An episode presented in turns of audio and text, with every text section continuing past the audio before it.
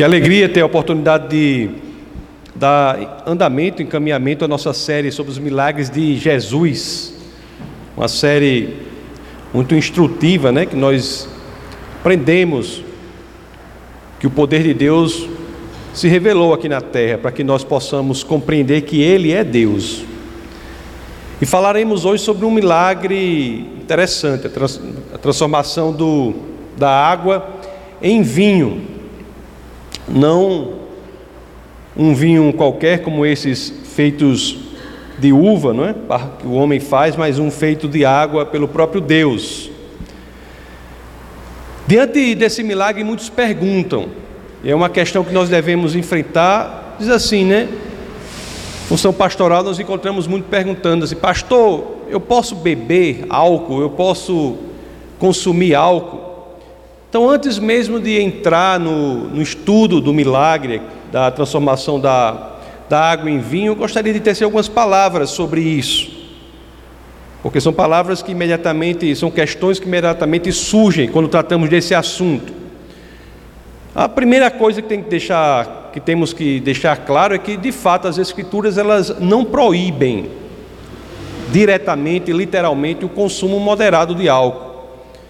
No entanto, as escrituras elas nos ensinam que nós devemos fazer uma opção, a opção de usar a liberdade que temos em Cristo com sabedoria. O apóstolo Paulo, ele resume isso, essa ideia de que devemos usar a nossa liberdade com sabedoria, que a ideia de que não é sábio não encontra sapiência, não é sabedoria usarmos a nossa liberdade para o, para o que é destrutivo. Isso é, isso é algo que temos que levar em consideração. Lá na primeira carta aos Coríntios, no capítulo 6, no verso 12, as Escrituras dizem assim: Tudo me é permitido, mas nem tudo convém. Tudo me é permitido, mas eu não deixarei que nada me domine. O álcool, meus queridos, e todos sabem disso, ele, ele subjuga as pessoas, ele tem essa vocação, ele tem essa característica, ele causa destruição. Então nós somos livres, mas é exatamente no uso da liberdade cristã que, no meu caso pessoal, eu e minha família, nós, pessoalmente, nós decidimos não consumir álcool. Nós, nós não consumimos nenhuma bebida alcoólica, nem pouco, nem muito.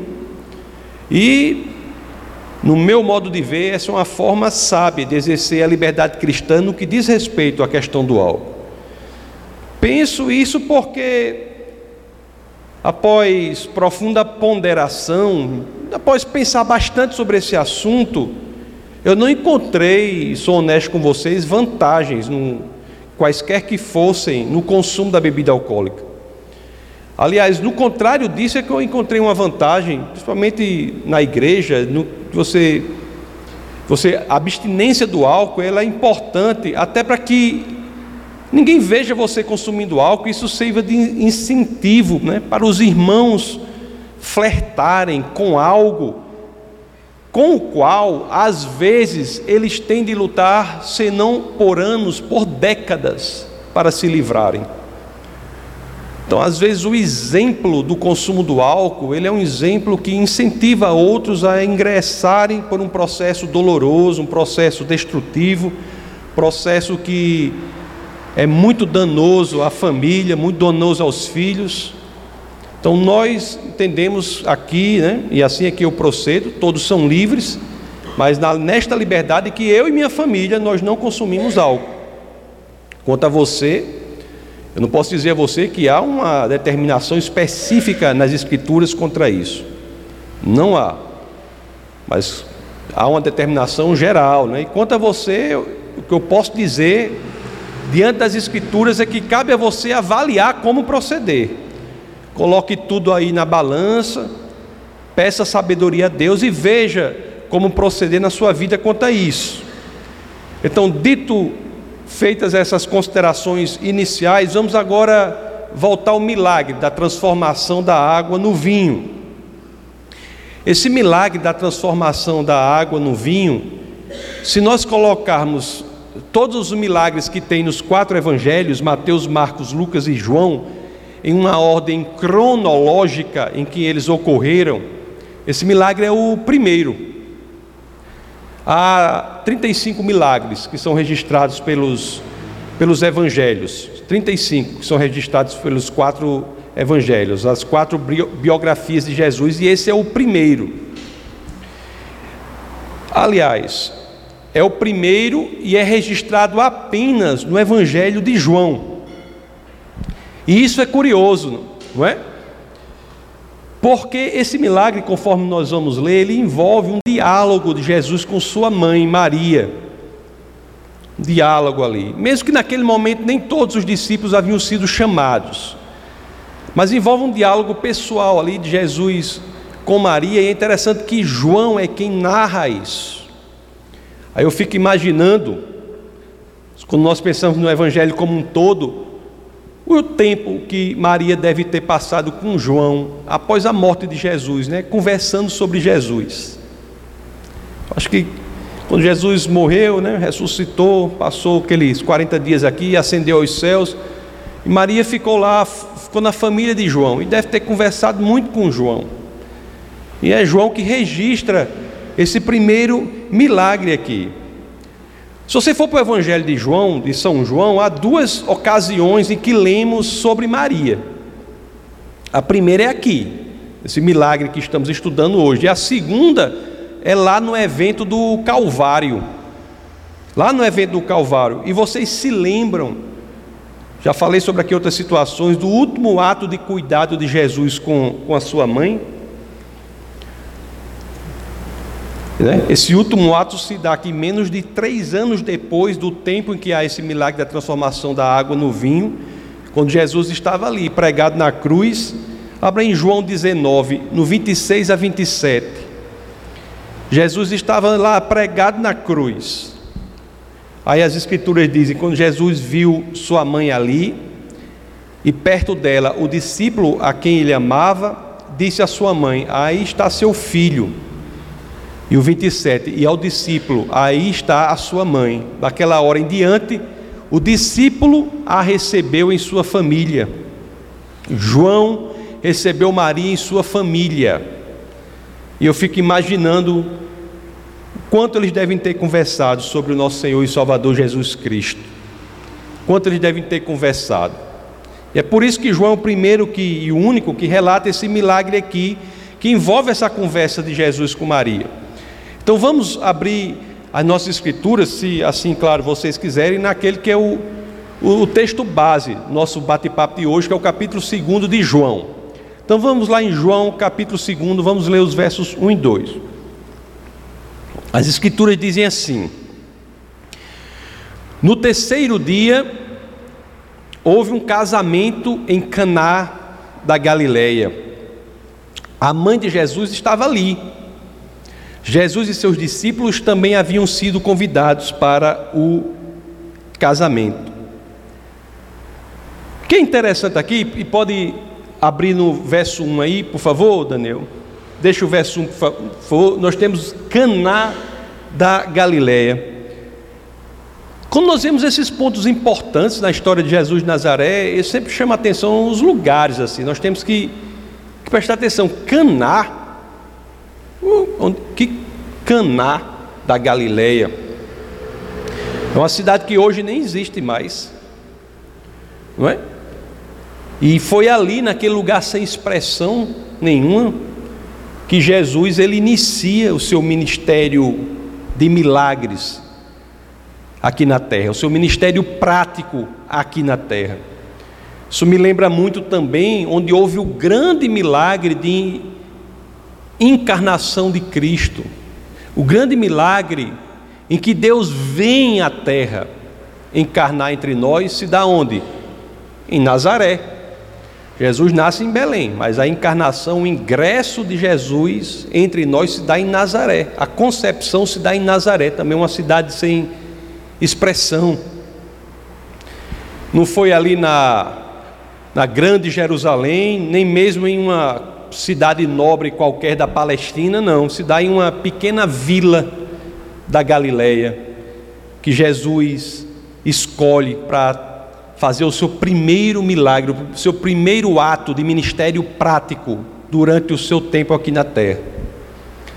E também uma coisa curiosa é que não se dá num culto, né, num evento na sinagoga, não se dá em público, se dá num, num ambiente restrito, aliás, numa celebração particular de casamento.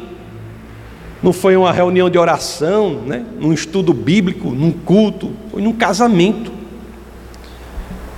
Isso ensina para a gente o quê? Quando nós olhamos só daí, o que é que a nós nos chama logo a atenção? É que Deus é tão grande, né? Tão misericordioso, que Ele é apto para nos resgatar em qualquer lugar, qualquer situação, Ele está presente onde precisamos dEle. Às vezes as pessoas estão numa situação ruim, num lugar ruim, e acham que o Senhor não pode chegar ali, quando Ele está apto a nos resgatar em qualquer lugar, em qualquer situação. Já disse várias vezes aqui que o cristianismo é a única religião em que você não vai até Deus. Incrivelmente, de maneira impressionante, é um sistema de pensamento que diz que é Deus que vem até você, independentemente de onde estejamos, independentemente de que situação nós estejamos passando, de tudo, se nós efetivamente abrimos nosso coração, não há um lugar em que o Senhor não possa ir para nos resgatar. E é curioso também que não foi apenas um lugar privado, né? Assim, mas também foi um momento de celebração celebração de um casamento. Na minha opinião, esse milagre foi profético. Profético. Jesus inicia o seu ministério prático aqui na terra em uma celebração de casamento. As escrituras são tão belas que quando pensamos sobre isso, imediatamente vem o que à nossa mente? Jesus, casamento. Vem à nossa mente que ao final, aí se inicia. Mas ao final, Jesus voltará para participar de outro casamento. O seu próprio casamento com a igreja do Senhor. Lá em Apocalipse, no capítulo 19, no verso 9, as Escrituras dizem: E o anjo me disse: Escreva, Felizes os convidados para o banquete do casamento do Cordeiro. E acrescentou: Estas são as palavras verdadeiras de Deus. As escrituras são fantásticas, não são? Quando nós olhamos para elas, nós nos impressionamos a cada palavra. Voltemos então ao texto. Vamos lá ao verso 3, agora do capítulo 2 do Evangelho de São João. Tendo acabado o vinho, a mãe de Jesus lhe disse: Eles não têm mais vinho. A mãe de Jesus foi a Jesus para solucionar um problema, uma situação, querer que ele agisse miraculosamente, ingressasse miraculosamente. Engraçado que o verso 4 ela é corrigida. Em João 2,4 diz assim: Jesus respondeu: Que temos nós em comum, mulher? A minha hora ainda não chegou. Veja que o vinho havia acabado, e de fato, naquela cultura, acabar o vinho numa celebração de casamento era uma manifestação de falta de hospitalidade muito grande. Não era, era mais do que um constrangimento. Algo seria feito mas é curioso que nós lemos aqui nesses dois versos algo que é muito importante para a nossa cultura hoje, principalmente para uma religião predominante do nosso país, porque nós temos aqui Maria tentando influenciar o filho a fazer um milagre. Eu entendo o lado de Maria. Maria havia sido ensinada, aliás, ensinada desde antes da própria concepção, pelo anjo, que Jesus era o Messias. Jesus era o Deus encarnado. Ela havia se ensinada disso. Jesus era o Deus, o Logos, que ingressava para viver entre nós. Sabia e vivenciou Maria um milagre incrível, não é? Engravidou sem, naquele momento sem ter nem tido relações sexuais com José. Ela engravidou, a Virgem Maria engravidou e deu à luz. Mas aqui Jesus deixa claro para Maria que a sua vida, a vida de Deus aqui na terra, ela, essa vida segue uma agenda própria, que é dada pelo Pai. É interessante que havia nos que tinham uma percepção de que Jesus era Deus, o intuito de forçá-lo ao exercício sobrenatural, miraculoso, na sua própria agenda. E Jesus sempre respondia que a hora era dele. Foi nessa mesma direção que temos a resposta que Jesus dá aos irmãos, lá em João 7, 6. Ele diz: Então Jesus lhes disse: Para mim ainda não chegou o tempo certo, para vocês qualquer tempo é certo.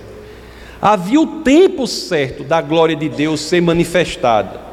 E esse tempo certo da manifestação da glória de Deus dependia da agenda de Deus, não da agenda de Maria. Mas aqui nós temos em Maria algo positivo. Algo incrível. Maria era uma pessoa incrível, um exemplo incrível. Porque a própria mãe não foi fácil, né? Ela foi corrigida pelo filho, que era Deus, Jesus. E o verso 4, lá de João, no capítulo 2, nos mostra que Maria recebeu a correção. Recebeu a correção. Não é? Que temos nós em comum, a minha hora ainda não chegou nós vamos ver que ela recebe essa correção, ela não rebate isso. Nós vemos que não há nada que Maria pudesse fazer para influenciar a decisão do Cristo encarnado. Mas se vamos ver no verso 5, abra o 5, Daniel, que ela recebe a correção. Então, no verso 5, quando ela é corrigida, sua mãe disse aos serviçais: Quer saber de uma coisa? Façam tudo o que ele lhes mandar. Façam tudo o que Jesus disser. É um exemplo aqui muito importante de Maria, de que quando ela se encontra diante do Senhor, o Senhor dá uma correção, ela imediatamente, quando a correção vem de Deus, nós temos que fazer o quê? Endireitar o foco. Consertar o que tem de ser consertado. Diante do Deus encarnado, o que temos que fazer? De endireitar o nosso posicionamento, e Maria imediatamente faz. Façam tudo o que ele lhes mandar. Lá na concepção de Maria, que Maria fica grávida de Jesus, e Maria é informada que ficará grávida de Jesus, ela assume aquele ministério difícil, né, para ela, dificílimo, de uma adolescente judia, ainda não casada, noiva, engravidar e, e, e, que ele, e a resposta dela diante daquele desafio é uma resposta muito forte também, né, que seja feita conforme a vontade do Senhor. E aqui a resposta também é muito forte: façam tudo o que ele lhes mandar. Essa é um, esse é um ensinamento muito profundo para nós, é a expressão genuína da confiança, que seja feito como Jesus mandar. Jesus é que sabe melhor, é aquele que vai saber melhor do que qualquer um de nós. Aí eu fico pensando, será que nós temos feito isso também em nossa vida? É uma dificuldade, né? Eu tenho dificuldade com isso, eu imagino que, que alguns de vocês devem ter também. Às vezes nós temos fé, confiamos no Senhor, mas diante das situações somos tentados a dar o nosso jeito. Dá o nosso jeito, dá a nossa solução. Quando o Senhor coloca em nosso coração outra coisa. Então temos que às vezes fazer como Maria, não é? E dizer que seja feito como Jesus quer. Que seja feito como Jesus quer. E Maria diz isso e de fato Jesus faz o melhor. Aí o verso 6 nos diz: Ali perto havia seis potes de pedra, do tipo usado pelos judeus para as purificações cerimoniais. Cada pote cabia entre 80 e 120 litros. Isso é muito importante também, porque Jesus, no seu primeiro milagre aqui na terra, no seu primeiro ato que eu estou chamando de exercício prático do seu ministério aqui na terra, ele começa fazendo algo em potes de pedra, vamos dizer assim, cerimoniais. São potes que são usados para o ritual de purificação judaico, ritual de purificação dos judeus. E ali Jesus inicia o seu ministério aqui na terra, usando o instrumento que é utilizado para o ritual de purificação do judaísmo. Só que os potes estão vazios. E Jesus, ao enchê-lo com aquilo que representa o seu próprio sangue, o vinho, ele veio para dar conteúdo a uma religião ainda vazia. Ele vem no início do seu ministério deixar claro que o intuito é dar conteúdo a uma religião ainda incompleta. Veio completar o que está incompleto veio dar conteúdo aos potes, assim como dar conteúdo ao nosso espírito vazio. Jesus, ao fazer dessa forma, ele está usando o velho sistema judaico de purificação para fazer algo novo. Tão novo purificação por meio de Cristo não é só aquela que se dirige a Israel, mas aquela que se dirige a todo mundo, e não mais por meio da água, mas por meio do sangue, que é o que o vinho representará. No verso 7, nós lemos assim: Disse Jesus aos serviçais: Encham os potes com água, e os encheram até a borda. Bom, Veja que os potes for, foram enchidos até a borda. Isso nos ensina algumas coisas também, não é? Primeira coisa clara que nos ensina é que o servir a Jesus não é de qualquer forma. Não é de qualquer forma. Existe um papel, um modo específico de nós servirmos ao Senhor. A obediência ao Senhor deve se dar com diligência, com dedicação. Encham os potes, eles não encheram os potes pela metade. Aí vai ficar muito pesado, vamos encher pela metade. Eu não vou encher agora, não, vou daqui a pouco. Homem, será que pote de pedra não tem um aí que seja de fibra de vidro, não, naquela época? será que não tem um de, de outra coisa aí, não? Encheram até a borda. E outra coisa, obedeceram com algo que não era lógico para eles. Faltava vinho, não água. Eles encheram de água até a borda. Isso nos ensina tanto. Nos ensina tanto. E nos ensina também uma coisa sobre as bênçãos do Senhor.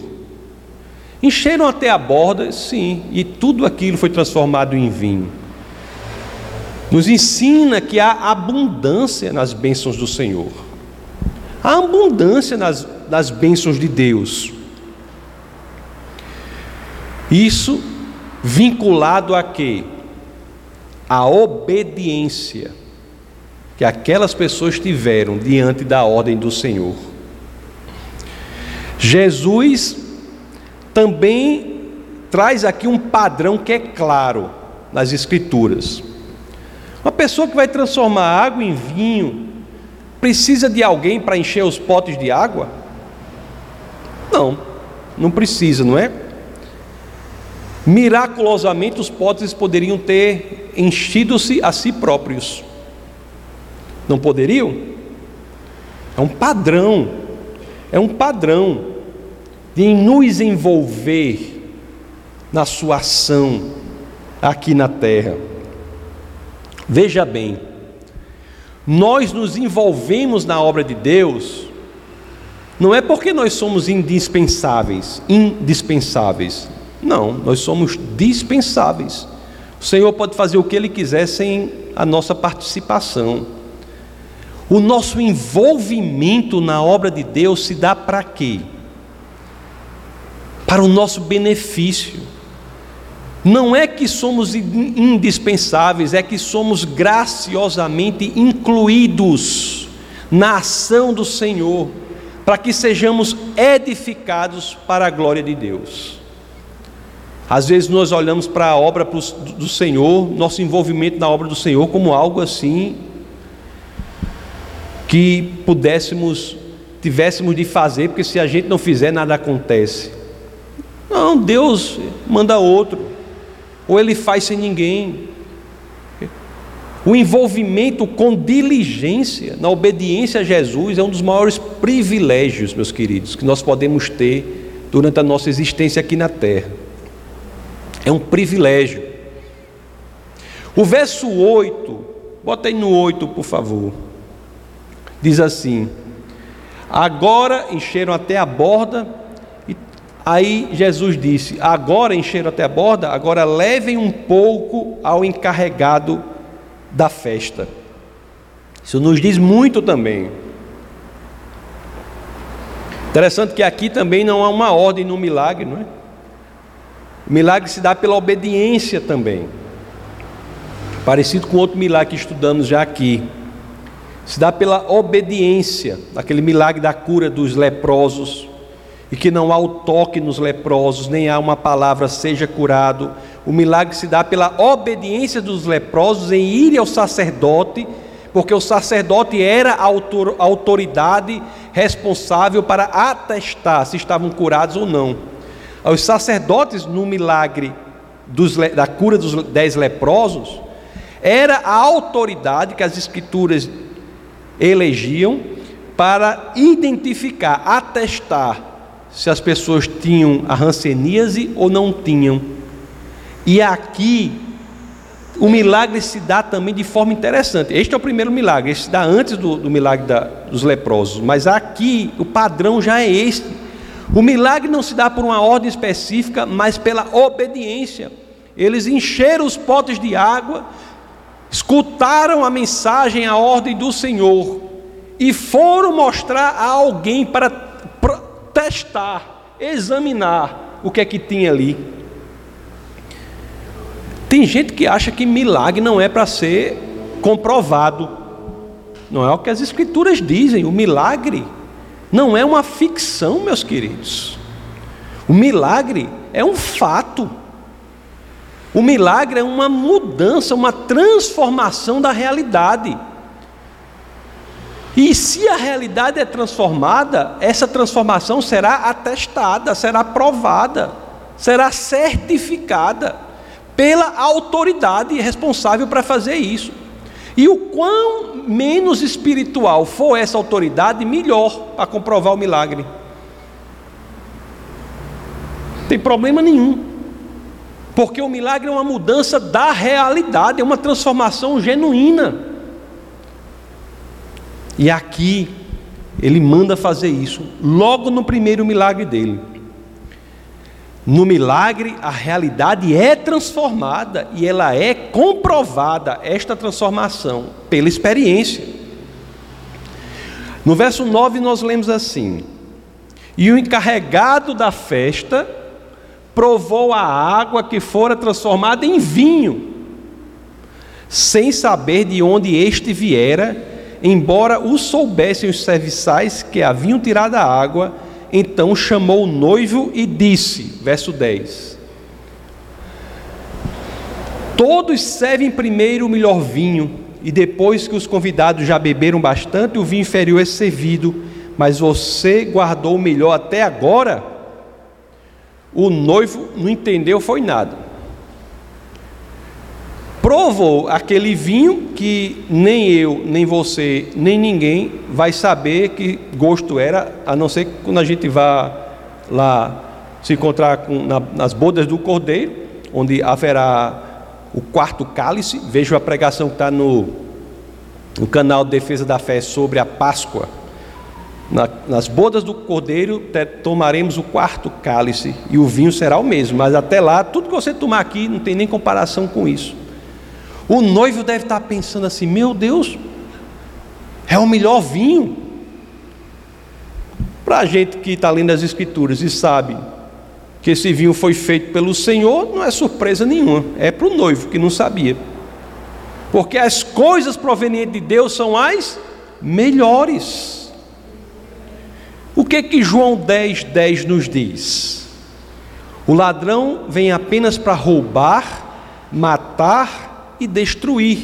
Essas não são as especialidades do Senhor, são especialidades do inimigo de nossas almas: matar, roubar e destruir. Aí depois nós vemos a que o Senhor veio. Eu vim para que tenham vida e a tenham plenamente, a tenham em abundância. Estava lendo Spurgeon sobre uma questão relevante e que diz respeito a isso que estamos falando aqui sobre ter vida em abundância, ter vida plenamente em Deus.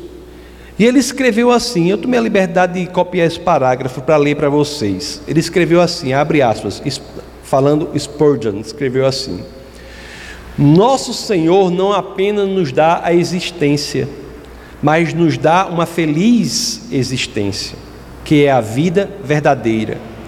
Ele não apenas nos proporciona o mínimo para existirmos, mas nos dá no ponto em que podemos ter alegria na vida. Um dos efeitos da salvação, enquanto estamos aqui na terra, é esse, meus queridos. Encontrar esta alegria, este propósito na nossa própria vida. Em Cristo, verdadeiramente, você pode ter o melhor da experiência aqui na terra verdadeiramente, ter alegria no viver. Cristo é a chave, é a chave. E o interessante é que quando estamos em Cristo, nós, durante o tempo aqui na terra, não esperamos, não temos que esperar para depois para provar o melhor vinho, né? Durante a existência aqui na terra, estar em Cristo é provar o melhor vinho durante o tempo que estamos aqui na terra. Lá no paraíso nem se compara, porque tudo que vivemos aqui é como um trailer de um longa-metragem, uma, um, é, um nome nem foi criado ainda, mas é um nome maior do que longa-metragem, eu vou falar, é uma um eterno-metragem, né? porque é eterno. É um trailer do eterno-metragem que viveremos lá no céu. Mas durante o trailer aqui na terra, quando estamos em Cristo, nos é dado logo o melhor vinho, que é o que? a felicidade, o propósito, a realização. Entender que a vida não é apenas a subsistência mínima, mas é a subsistência, a subsistência com alegria. Isso é muito profundo. Em Cristo a alegria vem de dentro para fora, não é? Passamos por dificuldades, por problemas, mas de forma diferente daqueles que não estão em Cristo. Em nós não é encontrado o desespero, porque cristianismo é, por definição, a esperança que temos em Cristo Jesus. É uma pregação de prosperidade bíblica essa. Verdadeira prosperidade. O verso único, meus queridos, é incrível. O verso único é o verso 11 é incrível. O verso 11 é incrível. Vamos ver o que, é que ele diz. Este sinal miraculoso em Caná da Galileia foi o primeiro que Jesus realizou. Revelou assim a sua glória, e os seus discípulos creram nele. As escrituras nos dão uma informação aqui que é muito importante. Diz que Jesus revelou a sua glória. Mais uma vez, isso nos ensina o quê? Que Jesus não é um profeta. Jesus é mais do que um profeta. Jesus é o próprio Deus. Jesus não é um profeta que representa Deus. Ele é alguém que apresenta Deus. Ele é a presença de Deus, não é a representação de Deus. Nenhum outro profeta em todas as Escrituras revela a sua própria glória. Nenhum outro. Nós não vemos isso em Moisés, não vemos em Samuel, não vemos em Isaías e nenhum outro. Você vê isso. Só Cristo revela a sua própria glória e por quê? Porque Ele é o Deus vivo. Lá em João 1,14, nós temos uma ligação desse texto que estamos lendo aqui. Olhe que João 1, 1 com João 1,14 fala do ingresso do Logos, de Deus na terra, que diz assim, João 1,14: Aquele que é a palavra tornou-se carne e viveu entre nós, vimos a sua glória. A glória de quem? Daquele que ingressa, a glória de Jesus. Glória como do unigênito vindo do Pai, cheio de graça e de verdade. Ou como Paulo diz na carta aos Colossenses, meus, meus queridos, Colossenses 2, do verso 9 ao 10. As Escrituras dizem: Pois em Cristo habita corporalmente toda a plenitude da divindade.